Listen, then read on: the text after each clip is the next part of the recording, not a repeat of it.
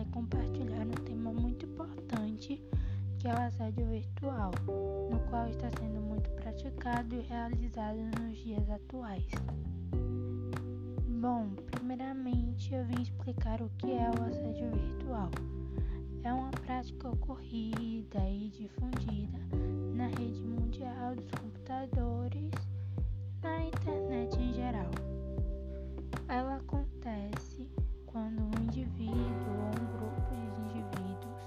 utiliza a internet de uma forma deliberada para intimidar, perseguir e ofender as pessoas. O assédio virtual também pode estar dentro do cyberbullying, porque os dois têm muitas semelhanças em comum. Eles têm a finalidade de denegrir as características das pessoas, ofender, baixar a autoestima da vítima, dentre outras características semelhantes.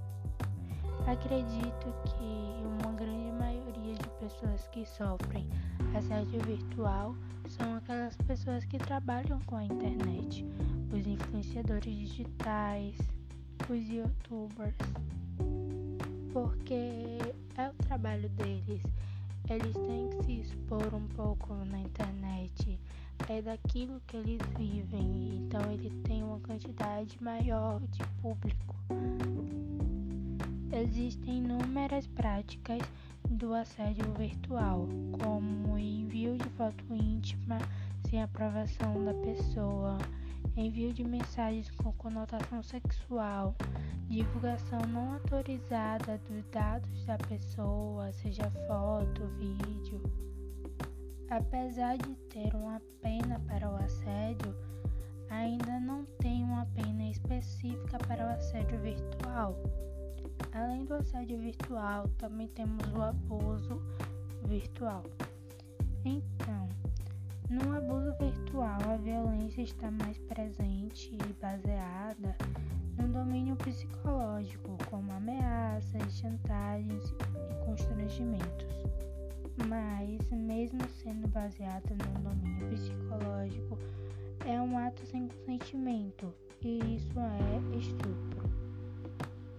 Muitas vítimas têm medo de denunciar e outras acham que, por ser algo que acontece em um ambiente virtual, não é considerado crime.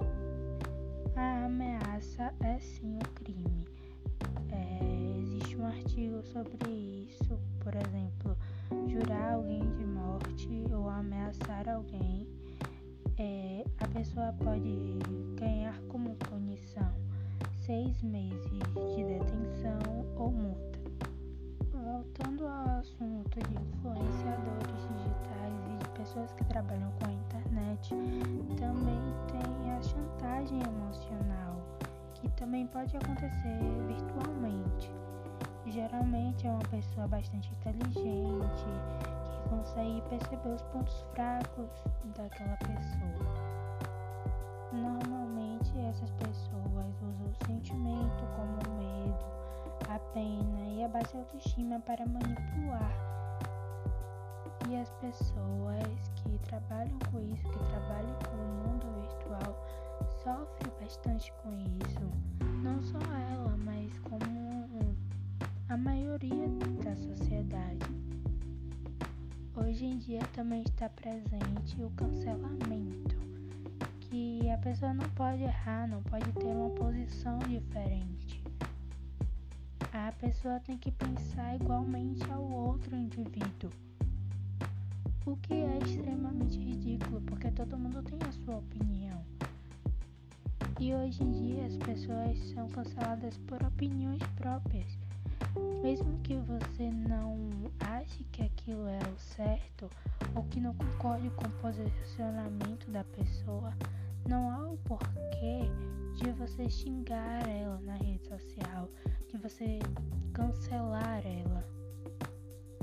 O cancelamento realmente veio para ofender as pessoas, para causar transtornos psicológicos, porque isso é algo muito ruim, muito ruim. Voltando para o assédio virtual, ele pode provocar estresse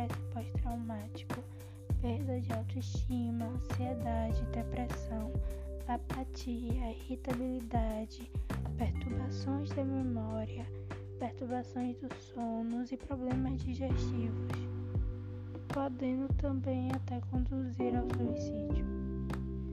Outro tema bastante praticado no mundo virtual é o cyberbullying, que nada mais é que o bullying nas redes sociais. No cyberbullying, há a prática da intimidação, humilhação, exposição e difamação nas redes sociais.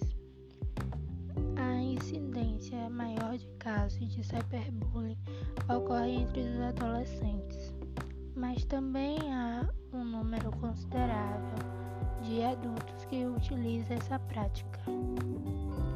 Enquanto o bullying entre adolescentes é praticado no ambiente escolar, o cyberbullying ultrapassa qualquer fronteira física, tirando da vítima qualquer possibilidade de escapar dos ataques. Podem ser consideradas cyberbullying ações como exposição de fotografias ou montagens constrangedoras, divulgação de fotografias íntimas, críticas à aparência física, à opinião e ao comportamento social de indivíduos repetitivamente. Os agressores do cyberbullying geralmente usam perfis falsos, acreditando estarem totalmente protegidos quanto à identidade real ou simplesmente se manifesta pelo meio virtual por não ter que encarar sua vítima pessoalmente. Apesar da sensação de segurança em que o agressor acredita estar, ele está cometendo um crime e pode ser punido. Cyberbullying é passível de punição por meio do Código Penal. Dependendo dos casos que ocorrem e das punições, podem chegar até 4 anos de reclusão. Na esfera civil, os agressores podem ser condenados a pagar indenizações por dano moral. Quando o agressor é menor de idade, os seus responsáveis respondem pelos crimes diante do tribunal e podem ser condenados a pagar indenizações à vítima e à sua família. Os perfis e e-mails falsos das redes sociais, utilizados por muitos agressores a fim de não terem a sua identidade real revelada, podem ser rastreados e descobertos por meio da análise do endereço de IP uma espécie de endereço que registra e identifica qualquer ponto de acesso à internet. O IP pode ser descoberto por meio de uma investigação policial autorizada pelo Poder Judiciário. Há várias consequências do cyberbullying. Assim como ocorre num bullying praticado fora do ambiente virtual, o cyberbullying pode ter sérias consequências para jovens vitimados. Em geral, um quadro inicial de isolamento e tristeza pode evoluir para sérios quadros de depressão, transtorno de ansiedade e síndrome do pânico. Se o caso não for descoberto e as sequelas não forem tratadas, as vítimas de cyberbullying podem carregar consigo sintomas de traumas pelo resto de suas vidas, o que provoca muitas vezes baixo de desempenho escolar, baixa autoestima, dificuldades em se relacionar com os outros e se colocar no mercado de trabalho quando na vida adulta, além de problemas da busca de alívio dos problemas nas drogas e no álcool. Nos casos mais extremos, a vítima de cyberbullying pode cometer suicídio. Há várias atitudes que você pode ter para evitar que seja vítima do cyberbullying. Por exemplo, não expor muito a sua vida nas redes sociais, evitar exposição de intimidades na internet. Quando for atacado por alguém, bloquear essa pessoa. Não enviar fotos íntimas, mesmo que você confie nesta pessoa. Em caso de exposição de fotos íntimas na rede, procurar uma, uma delegacia de polícia para registrar imediatamente um boletim de ocorrência em caso de agressões que possam causar danos morais por injúria, calúnia e difamação, procurar uma delegacia de polícia e registrar um boletim de ocorrência. Se for vitimado por alguma agressão, antes de tomar qualquer atitude, converse com seus responsáveis ou algum adulto de sua confiança que possa te apoiar e te auxiliar nesse caso. Então é isso, tomem cuidado para não se expor na internet com comentários ofensivos e de difamação nas suas fotos nas redes sociais. E sempre que houver algum desses exemplos que eu citei, fale com o seu responsável ou algum adulto que você confie. Beijos e tchau.